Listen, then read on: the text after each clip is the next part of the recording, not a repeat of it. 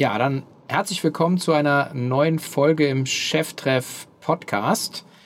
Und ich freue mich sehr auf ein sehr spannendes, weil sehr dickes Brettgeschäftsmodell.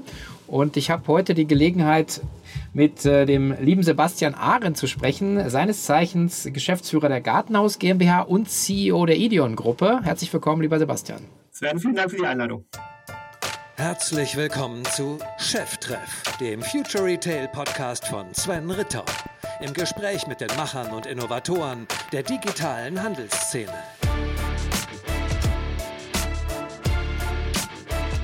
Zu Beginn ein kurzer Hinweis auf unseren heutigen Werbepartner, DotSource.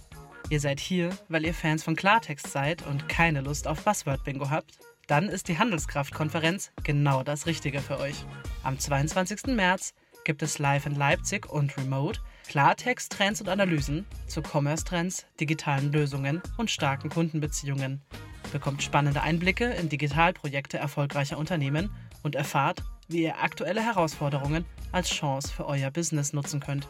Noch mehr Klartext aus der Praxis gibt es auch vor Ort mit dem Workshop-Format Meet the Expert. Bringt also mit, was euch und euer Business bewegt und tauscht euch am 22. März mit Branchenkollegen aus. Tickets gibt es auf konferenz.handelskraft.de mit dem Code HK23-Cheftreff, alles groß geschrieben, könnt ihr zusätzlich 15% auf euer Ticket sparen. Ja, du hast ja einen, äh, einen recht äh, klaren Lebenslauf ähm, und für die Leute, die dich nicht kennen, magst du kurz mal was zu dir sagen? Wer bist du, was machst du? Ja, klar. Ähm, ich bin Sebastian Arendt, wie du schon gesagt hast, CEO der, der Idien-Gruppe und Geschäftsführer der Gartenhaus. Da sprechen wir bestimmt gleich noch zu. Ähm, ja, ansonsten bin ich äh, Kind des Handels. Ja, also ich bin irgendwie 43, mache glaube ich seit 18 Jahren Handel. Ähm, erst in der Beratung, lange BCG gemacht, ich glaube so alle großen deutschen Händler einmal durch, bin äh, dann zu meinem Kunden Obi, ja, habe auch äh, lange DIY und Obi gemacht, sieben Jahre über Marketing, Supply Chain, Cross-Channel Digital, ähm, genau, und habe dann vor vier Jahren die Gartenhaus übernommen damals noch ein, ein Nischenplayer für Gartenhäuser äh, im, im, aus Hamburg kommend, ähm, habe die durch Corona gemanagt ähm, und mittlerweile sind wir, wie gesagt, eine Gruppe ähm, und machen all das, was du eben schon gesagt hast, mit Brettern, äh, aber auch mit Gartenprojekten darüber hinaus. Ja, ja wie, wie komme ich auf, auf dickes Brett? Ihr seid ja jetzt nicht äh, klassischerweise nur ein Händler, sondern äh, das vielleicht jetzt noch mal ein bisschen zum Geschäftsmodell. Äh, bei euch hängt ja sehr, sehr viel mehr dran. Also jeder, der sagen jetzt ein Bild hat, ein Gartenhaus, ist jetzt auch nicht was, was in ein Paket passt. Ähm, also kommt jetzt äh, für alle die, die da draußen sich natürlich ein bisschen auskennen, sofort das Thema äh, Zwei-Mann-Verbringung etc. Und äh, genau, also vielleicht erzählt mal ein bisschen was, was ihr macht, was das Besondere an eurem Ansatz ist. Ja, ja, genau. Also du hast es schon gesagt und ja, es ist nicht zwei Mann, es ist eher 40 Tonner Mitnahmestapler, ja, äh, äh, wenn über Logistik reden. Aber nein, am Ende sind wir, sind wir Europas führende Plattform für, für digitale Gartenprojekte. Ja. Wir machen alle Gartenprojekte und das Wort ist wirklich Projekte digital. Ähm, und das ist im E-Commerce schon glaube ich, relativ besonders, weil alle KPIs, die du normalerweise im E-Commerce hast, äh, die sind bei uns dann, wenn du sie mit anderen vergleichst, ganz schön grausam und eigentlich mega unsexy. Also wir machen das eigentlich, wo kein anderer Bock drauf hat. Ähm, und das macht uns aber Spaß. Ja? Also wir machen wirklich Projekte, das heißt, äh, ne, in einem Gartenhaus, wir fangen beim Bauantrag an äh, und den ganzen Fragen das ist immer eine Customer Journey, die ist zwei, drei Monate lang, bis da mal so eine Entscheidung steht, ja, und dann wird noch gebaut und, und alles weitere. Ähm, genau, verkaufen das online, verkaufen alles Zubehör dazu, machen das Projekt rund, bieten den ganzen Service darunter an, reißen ab, machen Fundament, bauen auf, machen Garantieversicherung, was auch immer du haben möchtest. Und am Ende verkaufen wir dir das komplette Projekt. Ja, das hieß mal klassisch so von A bis Z ähm, und ist eigentlich so der deutsche Fachhandel nur halt digital gebracht. Ja, ähm, und das, das tun wir ähm, für sehr viele Projekte, Gartenhäuser, Saunen, Carports, Garagen, Kinderspielgeräte, was auch immer du als Endkunde, wenn du durch den Garten läufst, sagst, das ist ein Projekt, ja, das kostet irgendwie über 1000 Euro, das ist kompliziert, ich habe 1000 Fragen, ja, viel Unsicherheit und das, das machen wir dann. Ne? Mhm. Jetzt macht ihr das ja schon 20 Jahre, jetzt du nicht in dieser Konstellation, hast aber gesagt, du bist 2019 dazugekommen, aber da ist ja extrem viel Know-how wahrscheinlich auch entstanden ähm, was, äh, was wahrscheinlich, wenn man jetzt so 20 Jahre zurückgeht, ja gar nicht äh, vielleicht auf dem Plan war, aber so ein bisschen, äh, wie, wie auch mit deiner Sicht jetzt drei, vier Jahre dabei, aber wie, wie war so die Historie? Wie entwickelte sich das? Also war das immer der Gameplan oder ist das so auch entstanden? Nee, das war auf keinen Fall der Gameplan. Ja, also der, der, ganz, der ganz ursprüngliche sozusagen Kern war äh, ein Handwerksfachbetrieb, ja, der gemerkt hat, dass man bei eBay gut Gartenhäuser verkaufen kann. Ja, ähm, und das ist dann immer größer geworden und irgendwann äh, war, war ein Mittelstandsinvestor daran interessiert und der hat eigentlich angefangen, das ein bisschen zu institutionalisieren und zu professionalisieren mit einem, mit einem Shop, ähm, mit Projekten dazu, mit Beratung etc. Ähm, und daraus ist die Gartenhaus am Ende entstanden. Ja? Und so hat man sich dann Projekt für Projekt vorgearbeitet. Ähm, es gibt im E-Commerce auch eigentlich kein einziges Tool, was darauf passt. Ja? Das heißt, du musstest alles customizen, du musstest eigentlich die komplette Value Chain auf, auf, dieses, auf dieses Angebot bauen. Ähm, so, und das hat die Gartenhaus gemacht und das kann man jetzt wunderbar über verschiedene Projekte europaweit ausrollen. Ne? Mhm. Ja, gehört ja eben, du hast ja schon angedeutet, gehört ja mehr dazu. Also die Edien Group oder Gruppe ist ja sozusagen auch, gehört ein bisschen mehr dazu. Also äh, was ist dann so der, der Nukleus, sozusagen, wo, wo ihr sagt, da, da wagt ihr euch jetzt rein? Also sagen immer, also Projekt ist so das Keyword wahrscheinlich. Und genau, also äh, wir, wir sind am Ende sind wir mittlerweile schon, schon über 20 Shops und auch fast 20 eigene Brands und das ist auch Teil unserer Wertschöpfung. Also wir haben eine relativ tiefe Wertschöpfung und es ist ein, keine Ahnung, wenn ich dich jetzt frage, nenn mir eine Marke irgendwie im, im Gartenhausbereich. Wenn du nicht gerade Heavy User bist und es gerade gemacht hast, wirst du ja wahrscheinlich keine kennen. Ähm, das heißt, wir haben eigene Marken und äh, da eine eigene Wertschöpfung, Design und so weiter dahinter. Ähm, und wir trauen uns eigentlich mit der Value Chain an alle Gartenprojekte ran. Also wir würden nie einen Rasenmäher, einen Grill etc. machen. Das ist klassischer Einzelartikel, komplett preisvergleichbar. Sondern bei uns ist immer die Frage, was kostet der Hauptartikel, was kostet das ganze Zubehör, was kostet eigentlich ein Handwerker? Spannende Frage, ja, Preistransparenz. Wir, bei uns weißt du alles vorher. So, und äh, je komplexer eigentlich, desto besser. Ja? Ähm, also da können noch Pools reinpassen, Zäune, was auch immer. Ja? Und äh, das halt im, im Kern in Europa, England mit eingerechnet. Klingt jetzt total einfach. ähm, äh, wahrscheinlich rennen jetzt ganz viele los und machen das nach. Was ist denn so der, die, der Komplexitätstreiber? Also einmal, das vorhin gesagt, der 40-Tonner, aber das andere ist natürlich auch die, die Service-Komponente, die Dienstleistung. Also du musst ja dann auch äh, Partner haben, die, die dann diese Projekte auch für euch vor Ort umsetzen, oder? Genau, exakt. Also ich meine, wenn du ganz vorne anfängst, ist das erste erstmal Fachwissen. Ne? Und dieses, dieses deutsche Wort Fachhandel, also gibt kein gutes Englisches, jemals kenne ich es nicht, ja?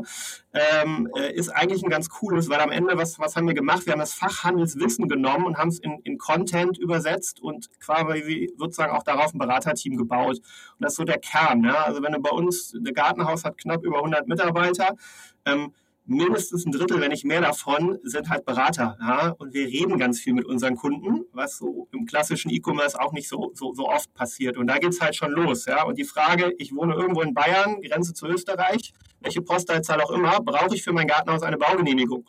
Ja, das schon mal, da geht es schon mal los. Das heißt, du brauchst Datenbanken, du brauchst halt dieses, dieses Fachhandelswissen am Anfang, um überhaupt den Kunden vernünftig beraten zu können. Ähm, das ist das Erste. Das Zweite, du musst dieses, dieses Projekt digital abbilden können. Ja? Ähm, und am Ende geht es darum, um ganz viele Komponenten, die immerhin nur komplett individuell sind, daraus dem Kunden ein Projekt zusammenzustellen mit dem Ziel, dass er eigentlich online einfach kauft. Ja, also idealerweise Customer Journey, der kauft für 5000 Euro, ohne einmal mit uns gesprochen zu haben. Ähm, das musst du machen und dann musst du es abwickeln. Äh, genau. Also und dann ist, ist Supply Chain halt ein Kern. Ähm, Lieferanten, wie schaffst du eigentlich Wert? Äh, dann musst du ein Dienstleisternetzwerk oder zum Teil eigene Dienstleister steuern, musst die effizient einsetzen, sodass am Ende, und das ist immer unser Ziel, eigentlich jedes Projekt profitabel ist. Ja? Also das heißt, wir reden auch nicht über irgendwie Customer Lifetime Value oder, oder sonst irgendwas, sondern am Ende des Tages, äh, ja, der Kunde macht jetzt nicht drei, 5.000 Euro Projekte direkt hintereinander. Ähm, und so ein Gartenhaus hält auch 30 Jahre plus. Ja, ähm, so das heißt, du musst halt schauen, dass dieses eine Projekt mit dem Kunden A funktioniert, weil du bist immer dafür verantwortlich, auch noch 20 Jahre später und B, dass es für uns profitabel ist. Mhm, okay. Und jetzt hast du ja auch gesagt, ihr seid ja in, in verschiedenen Ländern auch unterwegs. Ich meine, das ist natürlich auch nochmal noch mal spannend, weil man jetzt, okay, in Deutschland weiß man, es gibt äh, Ausbildungsberufe, ja, äh, und, und so die meisten Handwerker wissen, was sie tun. Ich weiß gar nicht, ob das so im europäischen Ausland auch so ist. Also. Jein. Ja, es kommt immer so ein bisschen aufs Land an. Ähm, und was auch spannend ist, also ich glaube, so vom, vom Hintergrund muss man wissen, es gibt so drei Projekttypen bei uns. Ne? Das eine ist so wirklich klassisch DIY. Also du sagst, ich kaufe mir eine Sauna und meine Kumpels, Kasten Bier und das kriegen wir schon irgendwie hin. Ja?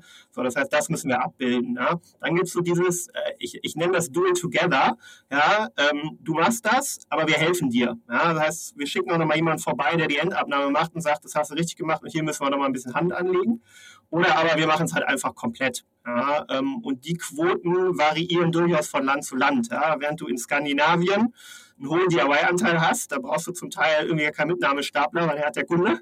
Ja, äh, ist, hast du in Deutschland, Schweiz, Österreich einen relativ hohen Anteil an Leuten, die das einfach machen lassen. Ja.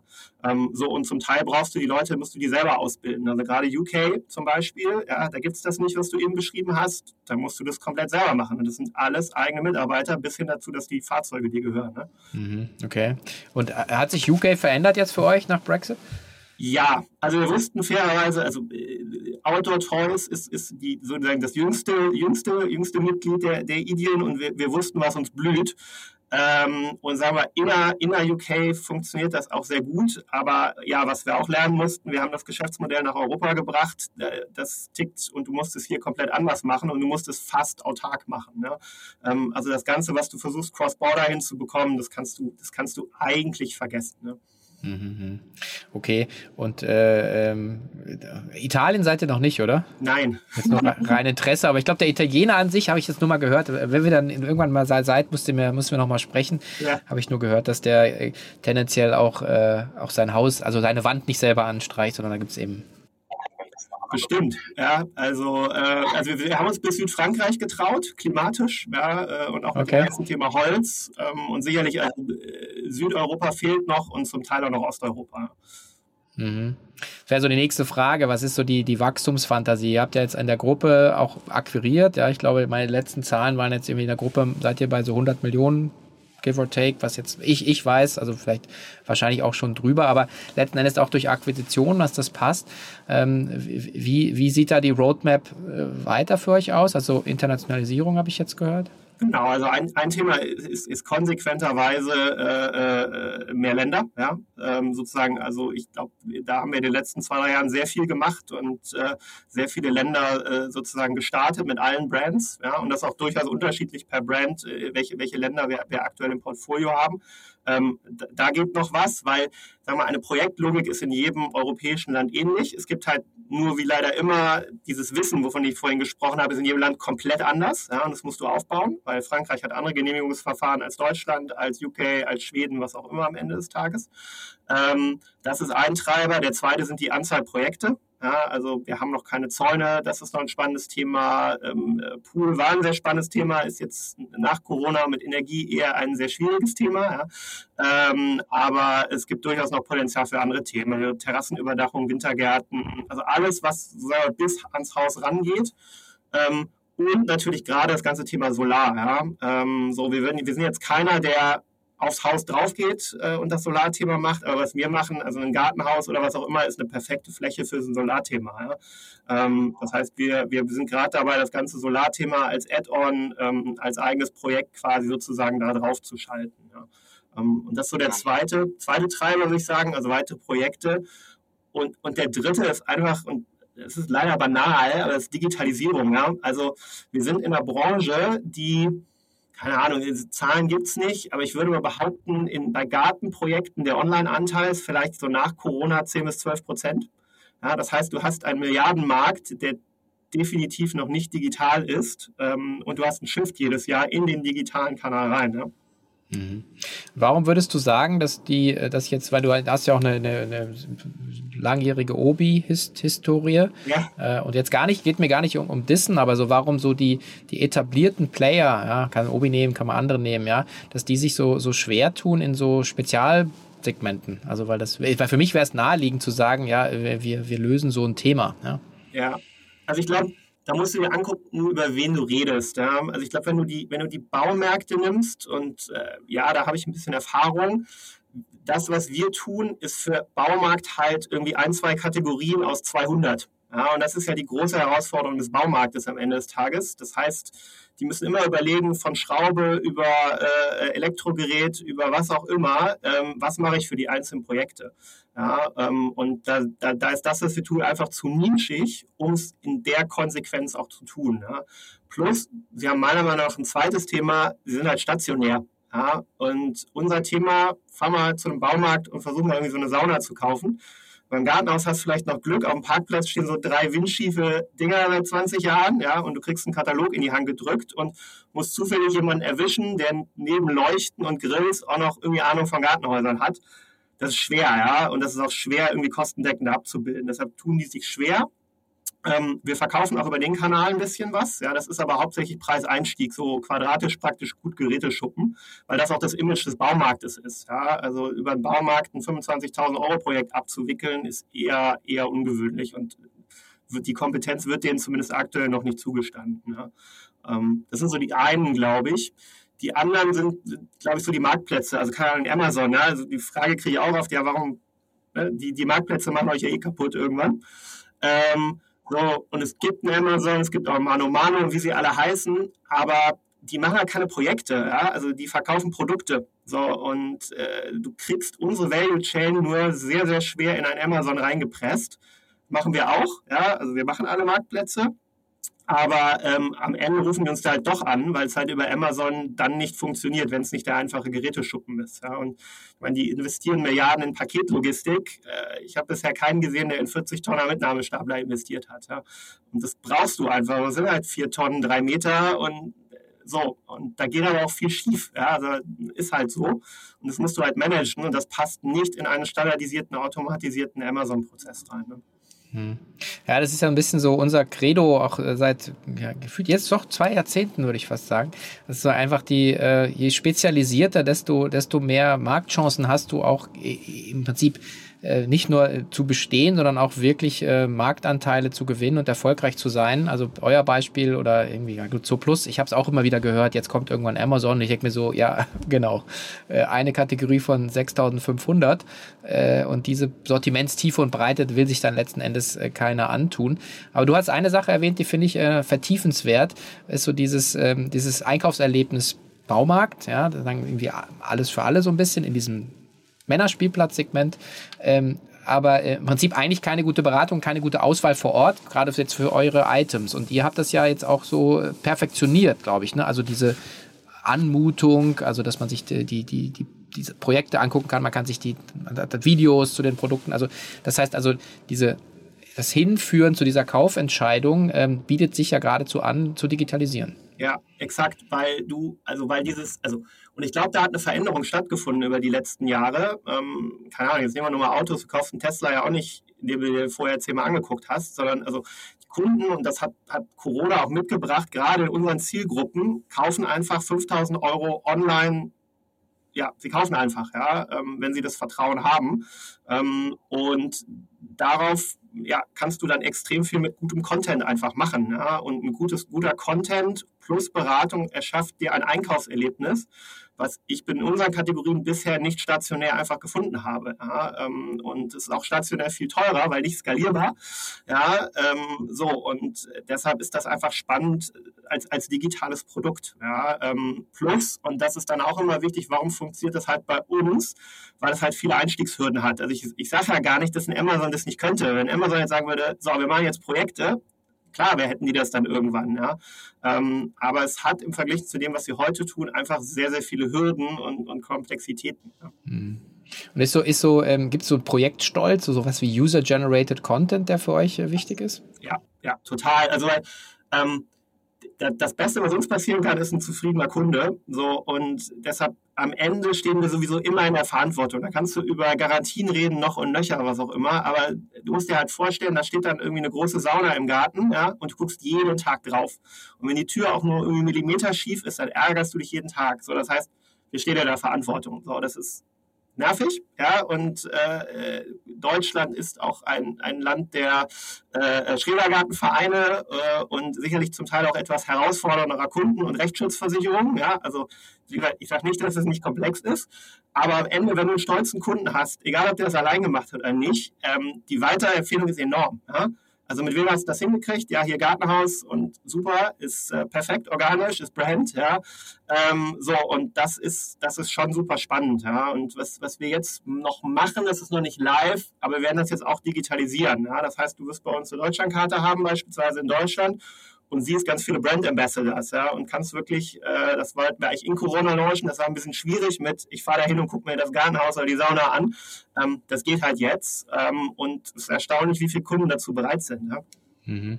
Ja, ich habe also ja, ich komme drauf, weil wir äh, ein bisschen involviert sind bei einem kleineren Thema, nämlich Farben mit Miss Pompadour und da erlebe ich es halt hautnah auch irgendwie, äh, also auch hier den Erik äh, schon im Podcast gehabt und und dann wie, wie also wie so ein Projektstolz entsteht. Also sozusagen, ich habe eine, was ich, ein Bad neu äh, gestaltet, ja, und viel mit Farbe verändert und darauf und darüber, letzten Endes ist es eine, ist es schön, also als, als Empfehlung zu haben, aber vor allen Dingen, wie du es ja gerade sagst, als, als Showcase und Inspiration für noch, noch Nicht-Kunden, ja, und das ist, äh, glaube ich, sehr mächtig. Genau, genau. Und wir machen, wir machen ja Wettbewerbe, ne? Wir sagen irgendwie, ne, wir, das, das schönste Gartenhaus, die schönste Sauna, der schönste, also wir nennen es Lieblingsplatz, ja, weil es ist, ist ein emotionales Thema. Ne? Und das ist halt auch schön, weil dann kannst du damit spielen. Ja? Also das ist ein emotionaler Ort, es geht um Leben, Garten ist sowieso organisch. Ja? Ähm, und das ist eigentlich perfekt. Und die Leute sind halt stolz, wir kriegen, keine Ahnung, 2.000, 3.000 Einsendungen äh, mit Videos. Ähm, so, das ist eine. Und das zweite ist, wir machen Gartenhaus on Tour. Ja? Das heißt, wir haben einen VW-Bus, da kommen, äh, kommen zwei Blogger rein,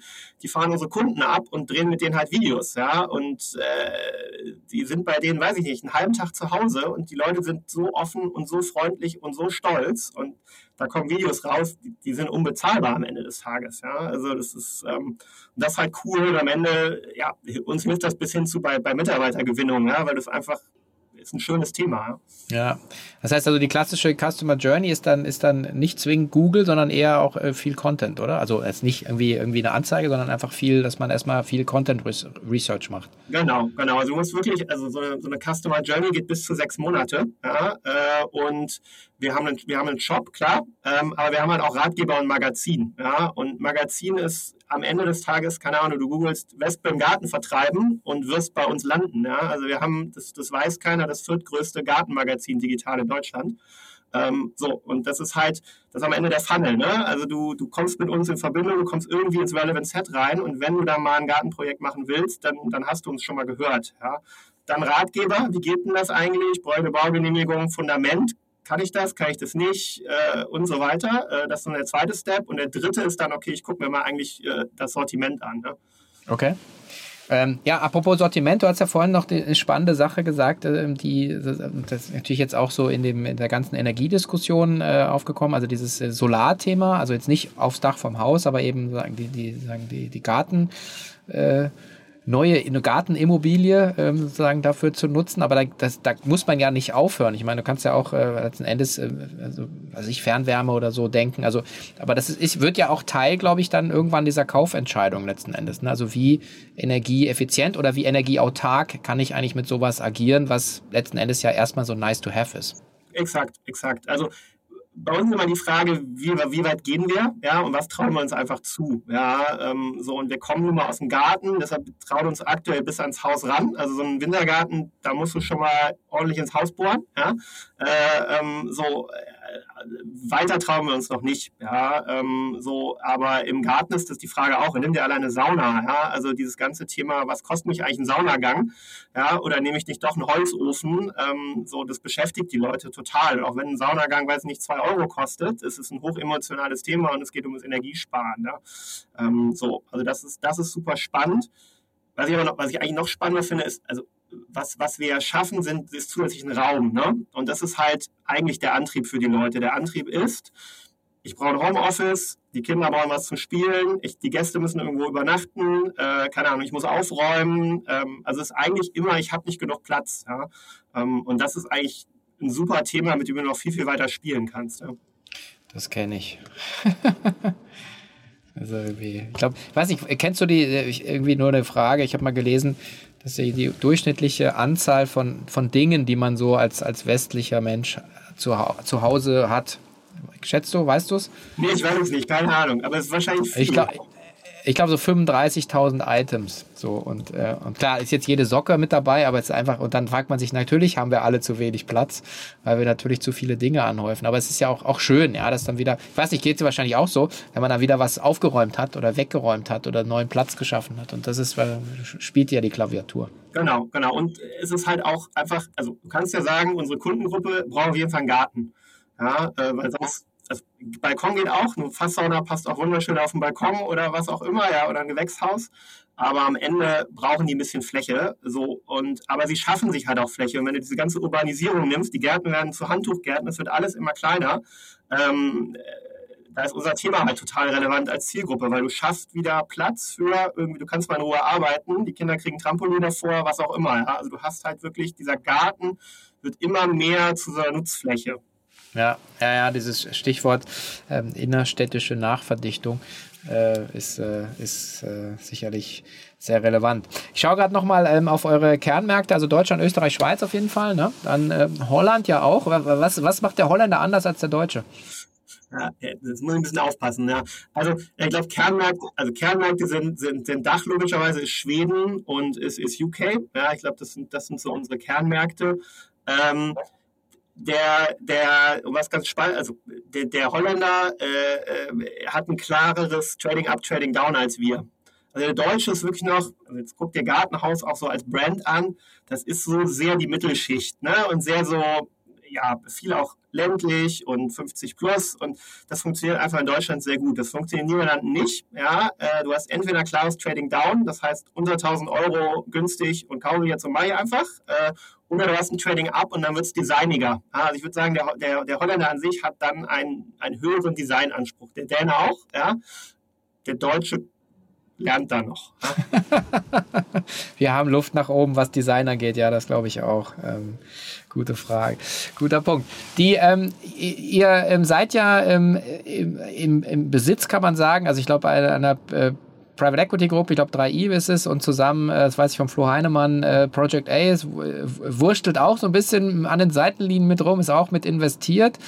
Das heißt, ihr habt ja ein bisschen Größeres vor. Ne? Also sieht man ja auch, wenn ihr jetzt noch Zukäufe macht. So, was, was ist denn, was glaubt ihr denn, was so, was geht? Reden wir über eine Milliardenunternehmen irgendwann? Habe ich da jetzt was gegen? Nein, ja. Ähm, äh, ähm, ich, ich, glaube, ich glaube, was wir, was wir bisher gezeigt haben, äh, äh dass, dass das funktioniert. So, das ist mal Punkt eins. Ja, sonst, sonst hätten wir auch nicht das Setup in Investoren dahinter. Ähm, und das Zweite ist, da ist noch viel Platz. Ja, ähm, und äh, das nennt sich dann Neudeutsch halt irgendwie Buy and Build. Ja, ähm, aber ähm, ja, wie, wie, wie vorhin auch gesagt, da gibt es noch Länder und da gibt es auch noch Projekte, wo es sicherlich noch Nischenplayer gibt, die die einzelne Projekte in einzelnen Ländern sehr gut können. So. Die kann man sich, die kann man sich anschauen. So. Ähm, und dann ist da sehr viel Raum, ja, weil jetzt nimm mal irgendwie so ein Marktvolumen allein im Dach ja, Gartenprojekte in Dach sind 16 Milliarden im Gartenmarkt. Ja, und nur die, die wir gerade haben, sind 2 Milliarden. So, da sind die 100 Millionen klein. Ja, ähm, das heißt, da ist noch viel Raum. Äh, es ist ein profitables Geschäftsmodell. Und dann ist es die Frage, wie lange unsere Investoren damit Spaß haben. Ne? Klar. Wie, wie muss man sich das vorstellen, so Buy and Build? Das also auch, äh, also bleiben dann die, die Einheiten autark? Weil das ist ja auch, sind ja Geschäfte, die sind über die Jahre dann gewachsen. Da gibt es eine Geschäftsführung und ein Management. Also wie, wie seid ihr da aufgestellt? Gibt es eine Plattformidee dahinter für euch? Ja, ja, ja, gute, gute Frage. Ähm, also wir, äh, uns ist wichtig, dass die, dass die Einheiten autark funktionieren. Ja? Und wir definieren uns immer als Team und äh, wir machen Ideen in einem Team aus fünf, sechs, sieben Leuten und da gehören auch immer die Geschäftsführer dieser Brands dazu. Ähm, nur was wir natürlich versuchen, ist, ist zum einen, ähm, äh, so eine Gartenhaus ist sehr breit. Ne? Also wir machen, eine Gartenhaus macht alle Projekte und das andere ist eher dann nochmal nischiger. Eine Outdoor Toys macht nur alles rund um Kinder. Eine Polos ist wirklich Upscale, Sweden, sehr holzlastig. Ja? So, das heißt, jeder hat seinen Daseinszweck, aber natürlich muss jedes Projekt auch auf der Gartenhaus funktionieren. Ähm, weil wenn du uns mal allein nimmst mit irgendwie eine Million Unique Visitor im Monat und du schaltest ein neues Projekt live, dann hast du sofort irgendwie eine Skalierung und ein Wachstum. Das heißt, das ist so, der Gartenhaus ist so ein bisschen der Durchlauferhitzer. Das heißt, das Projekt muss auf der Gartenhaus funktionieren.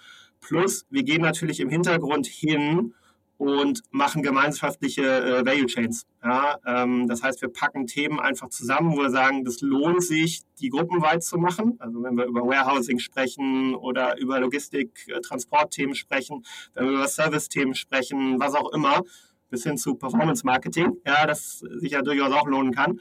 Ähm, und die machen wir dann wirklich in der Gruppe, setzen eine Unit hin und die speisen dann sozusagen die einzelnen Brands. Das ist so ein bisschen die aktuelle Logik. Ja. Mhm, okay. Und äh, habt, wie viele Warehouses äh, habt ihr dann? Also äh, in, in dem, in dem, im eigenen, im eigenen äh, Schaffenskreis äh, haben wir drei. Ähm, aber wir haben auch noch Dienstleister logischerweise. Ja. Ähm, versuchen aber das Thema gerade mehr zu zentralisieren. Also ein Großteil unserer, unserer Ware, wenn du über Holz redest, kommt aus Osteuropa. Ja, ähm, das heißt, Osteuropa, äh, äh, baltischen Länder etc. ist für uns durchaus spannend und da auch noch mehr zu tun. Ne? Ja, jetzt bist du ja direkt vor Corona eigentlich äh, in, hier in Amt und Würden gekommen. Also du hast da quasi dann direkt einen Katapultstart hingelegt, glaube ich. Äh, ja. Ähm, jetzt äh, ähm, wie war das? Also, weil ich weiß das, also ihr habt natürlich irgendwie einen extremen Nachfrageboom gehabt und jetzt, jetzt gehen wir ja, haben wir ja wieder alle so ein bisschen so saure Gurkenzeit äh, irgendwie gesehen. Das ist ja auch managementseitig ja auch spannend, ne? wenn man die Kapazitäten da führt. Ja, ja, also irgendwie habe ich gelernt, ein normales Jahr gibt es sowieso nicht. Ja? Also zumindest nicht, seit ich das mache. Ja? ja. Vielleicht auch nie. Ja? Ist vielleicht auch die Natur von irgendwie einem wachsenden Markt im, im E-Commerce, dass das halt so ist. Ähm, aber klar, ja, also äh, die, die Corona-Zeiten waren, ich hatte noch ein bisschen Zeit, mich einzuarbeiten, ja, ähm, aber dann ging das los und wir waren ja klein, ne? wenn du eine Firma mit 30 Leuten hast oder vielleicht 35 und du kennst jeden äh, äh, in- und auswendig und dann geht das Geschäft durch die Decke, dann sprengt dir das alles weg. Ne? Das geht nur mit Ärmel hoch und irgendwie purer Wille. Ja? Ähm, und das kannst du dann ein Jahr auch so machen. Ja? Ähm, so.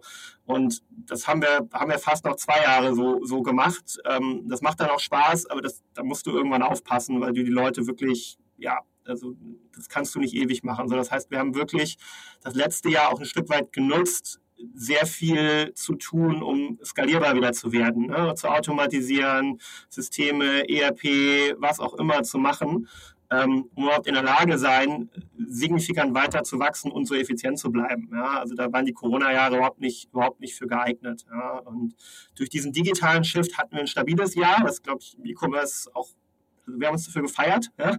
Ähm, aber ja, wir haben, wir haben auch Zeit gehabt, einfach auch zu investieren. Ja? Und das war halt auch einfach nötig, weil nur mit purem Wille, das ist endlich. Ja? Mhm. Aber das heißt, ihr habt jetzt praktisch vorgebaut von der Infrastruktur her, von den Systemen, Prozessen, sagen, um weiter wachsen zu können, aber ist jetzt nicht, wo ihr sagt, ah, Nachfrage ist jetzt ein bisschen weniger und hat euch jetzt in Schwierigkeiten gebracht. Nee, nee, definitiv. Also uns hilft einfach dieser digitale Shift. Ja? Also der Gesamtmarkt ist garantiert nicht gewachsen. Der ist vielleicht sogar geschrumpft, ja, weil irgendwie sich alle um, beim Corona ums Thema Haus gekümmert haben.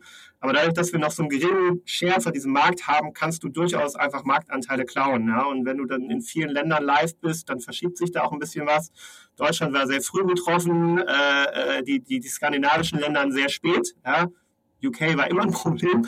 Ähm, aber ähm, nein, also da, da, da, da kannst du durchaus, durchaus was mitnehmen. Und wir haben halt Project A mit drin und Project A trägt schon dafür Sorge, dass die ganzen Systeme und Prozesse halt auch für deutlich größere Themen halt skalierbar sind. Ja. ja.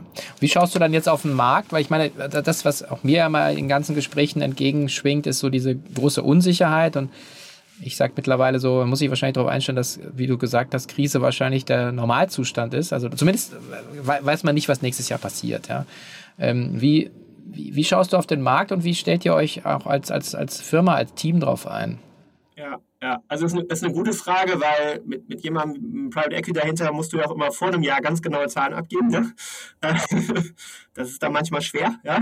Äh, ähm, äh, äh, vor allen Dingen in einer gewissen Granularität.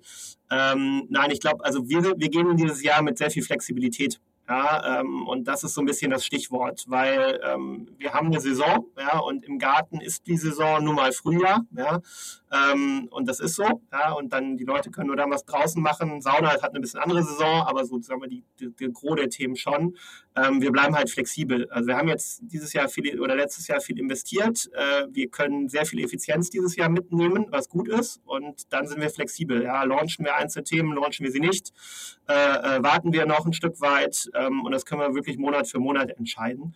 Ähm, so, und wir sind nicht über, also wir, also wir haben den Luxus ein bisschen, dass wir, dass wir, dass wir immer am Rande der, der, der Effizienz und am Rand der, eigentlich haben wir zu wenig Leute und äh, es ist schon wieder alles eng. Ja? Das heißt, wir, wir hinken immer hinterher ein Stück weit und das ist eigentlich dann ganz gut. Ja? Aber ja, ich glaube, von reinen Consumer Confidence ist das ein Jahr der Unsicherheit.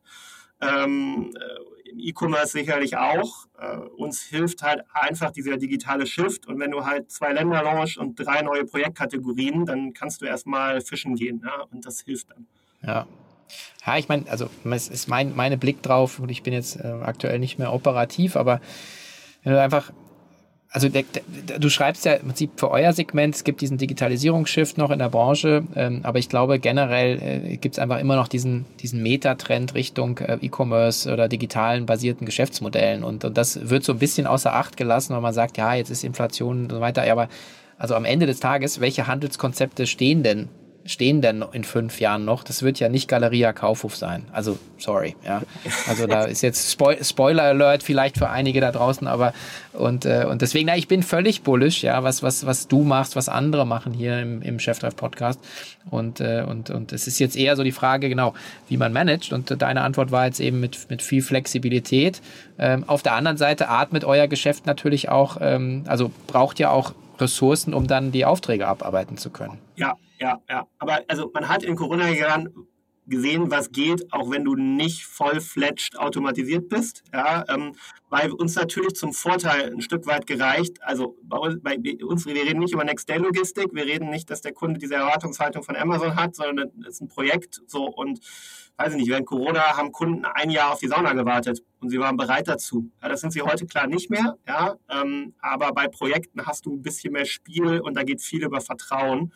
Ähm, so, und das, das kannst du dann ein Stück weit ausgleichen, ja. Aber ich, ich bin auch dabei, ähm, so ge gewisse Konzepte im Handel wird es nicht mehr geben, ja. Ähm, zurück auf die Baumärkte, die wird es noch geben, äh, weil, also das, was du eben gesagt hast, also warum funktionieren Baumärkte so gut und dann auch unser Geschäftsmodell ein Stück weit, weil Baumärkte haben den Vorteil, sie funktionieren in der Krise und im Wachstum. Ja, weil im Wachstum machst, gönnst du dir ganz tolle Dinge, die du dir einfach dann leistest, ja, irgendwie neuer Pool oder was auch immer. Und in der Krise machst du wieder mehr selbst. Also du gibst weniger Geld für externe Handwerker und so weiter und sagst so, gut, die streichen mache ich jetzt einfach selber, weil kostet mich halt ein, ein Fünftel. Ja. So, und deshalb gibt es Baumärkte noch. Ja, ich meine, gut, ich, ich glaube halt trotzdem, dass diese, diese Modelle halt, dieses so One Fits All oder alles für alle, halt immer schwieriger werden durchzuhalten, weil natürlich überall immer mehr Spezialisten kommen und das gilt halt, jede Mücke sticht und, und die Mücke wird dann irgendwann größer und da steht der Elefant im Raum. Also ich bin gespannt, ja, wie, ich meine, ich bin auch äh, nach wie vor gerne in der Stadt. Ich kaufe auch gerne einen Buchladen. Ich, ich gehe auch gerne ähm, ich war auch ehrlich gesagt zu Weihnachten, habe ich einen Twitter-Post gemacht in einem, in, einem, in einem Baumarkt und die hatten den besten Weihnachtsmarkt äh, irgendwo am Rande der Stadt, den ich je gesehen habe, mit kompetenter Beratung. Und dann habe ich gesagt, okay, also wieder meine Erwartung. Also es, es gibt hier noch diese, diese Gold Nuggets, aber ich glaube, äh, dass, dass gerade so spezialisierte Firmen wie ihr dann einfach, was jetzt, was jetzt die, die, die, die Flugbahn angeht, komplett auf einer anderen Höhe unterwegs sein werden. Ja, also. ja plus ich glaube, überall da, wo du kein, was du eben geschrieben hast, kein Erlebnis schaffen kannst, ja, was dir irgendwie einen Mehrwert bringt und sei er auch nur emotional, ist der E-Commerce sowas von im Vorteil. Das kann er ja fast dann mittlerweile noch viel besser, ja. Ähm, und bei uns ja definitiv, weil du kriegst im stationären Handel kriegst du das nicht abgebildet. Das ist einfach Fakt. Ja, ja. und ich finde die Idee, also das fand ich nochmal echt cool, sozusagen diese, diese Ambassadors, äh, so eine Landkarte zu haben, dass ich mir, dass mir Projekte einfach äh, vor, an, vor Ort angucken kann. Und äh, also das äh, finde ich einen, einen, sehr schönen Gedanken. Ich finde auch einen schönen Gedanken, mal wieder in der menschlichen Interaktion zu sein. Also ähm, ja, da haben ja. wahrscheinlich auch viele Leute Bock drauf. Genau das. Und äh, also viele, viele, viele Kollegen zu haben, die mit Kunden reden, ist schon auch teuer. Ne? Also so, das rechnet sich halt nur, wenn du, wenn du auch teure Projekte oder sagen wir mal hohe Tickets, AOVs am Ende verkaufst. Aber auch da ist noch viel Raum. Ne? Also ähm, Video ja, nein, WhatsApp, was auch immer. Also wir reden ja über Sales und Vertrieb dann am Ende des Tages. Auch da ist, glaube ich, also zumindest für uns noch nicht, noch nicht das Ende der Fahnenstange erreicht. Ja? Also ich glaube, da geht noch viel mehr. Ja, sehr gut. Gut, dann ähm, zum Abschluss äh, immer die äh, nochmal eine doch persönliche Frage auch. Äh, wenn du an deine äh, Anfänge zurückgehen könntest, also äh, sagen wir mal so, du hast ja dann auf die, die gute Seite der Macht ge gewechselt von der Beratung. Ich, ich war ja auch Berater, insofern darf ich das sagen, äh, sagen in die Industrie gegangen bist und mit deiner Erfahrung, wenn du so zurückblickst, so was ich in 2012 vor zehn Jahren, ähm, was würdest du dir gerne an, an Erkenntnissen zuflüstern, die so die Qualität deiner Entscheidung verändern könnte? Also jetzt, und wie gesagt, geht nicht um Fehlervermeidung oder oder Aktientipps, sage ich immer, sondern halt so eher so sowas, was man so sagt, ha, hätte ich das gewusst, wäre vielleicht ein bisschen mehr Weichheit drin gewesen und so weiter. Also gibt es da was? Ja, ich glaube, also ich hätte mir selber zugerufen, trau dich dir treu zu bleiben. Ähm, weil also ich, ich habe viel gesehen, ich habe eine sehr große Strategieberatung gesehen mit sehr vielen Leuten, die sehr smart sind und sehr viel Ahnung haben, wo du, wo du sehr viel Respekt hast. Äh, dann wechselst du in einen Konzern und dann gibt es da Politik und keine Ahnung und du tendierst immer dazu, dich eigentlich dich, dich anzupassen und mit dem, mit dem Strom zu schwimmen. Ähm, so und äh, ja, hab, bleib, sei, sei, dir treu. Also du kannst gewisse Dinge, du hast Stärken und stärk die ähm, und, und, mach gewisse Dinge auch einfach, geh sie nicht mit. Ja, und äh, ja, das, das ist zumindest das, was ich versuche. Ähm, klappt nicht jeden Tag, ähm, aber ich bin nur, wie ich bin. Ähm, so, und ich habe gewisse Schwächen und ich mache Fehler und das ist vollkommen okay. Ja? Und ähm, das muss man lernen, ja? also zumindest ich. Das konnte ich am Anfang meiner Karriere definitiv nicht. Ja, ja. sehr schönes äh, Schlusswort. Ähm, das äh, dabei belassen wir es einfach. Und äh, ja, vielen, vielen Dank. Ich fand äh, also ein tolles Gespräch, vor allen Dingen sehr inspirierend, auch wie ihr ähm, so mit den ganzen äh, Spitzen umgeht und, und wie ihr das Geschäft aufbaut. Und ich finde es auch äh, also für mich sehr inspirierend. Also bei mir wird es dann leider nur die, die Fasssauna, weil ich äh, nur einen Balkon habe. Aber, ist total aber gut. Okay. dann schauen wir mal. Sebastian, herzlichen Dank fürs Gespräch. Danke dir. Sven, vielen Dank.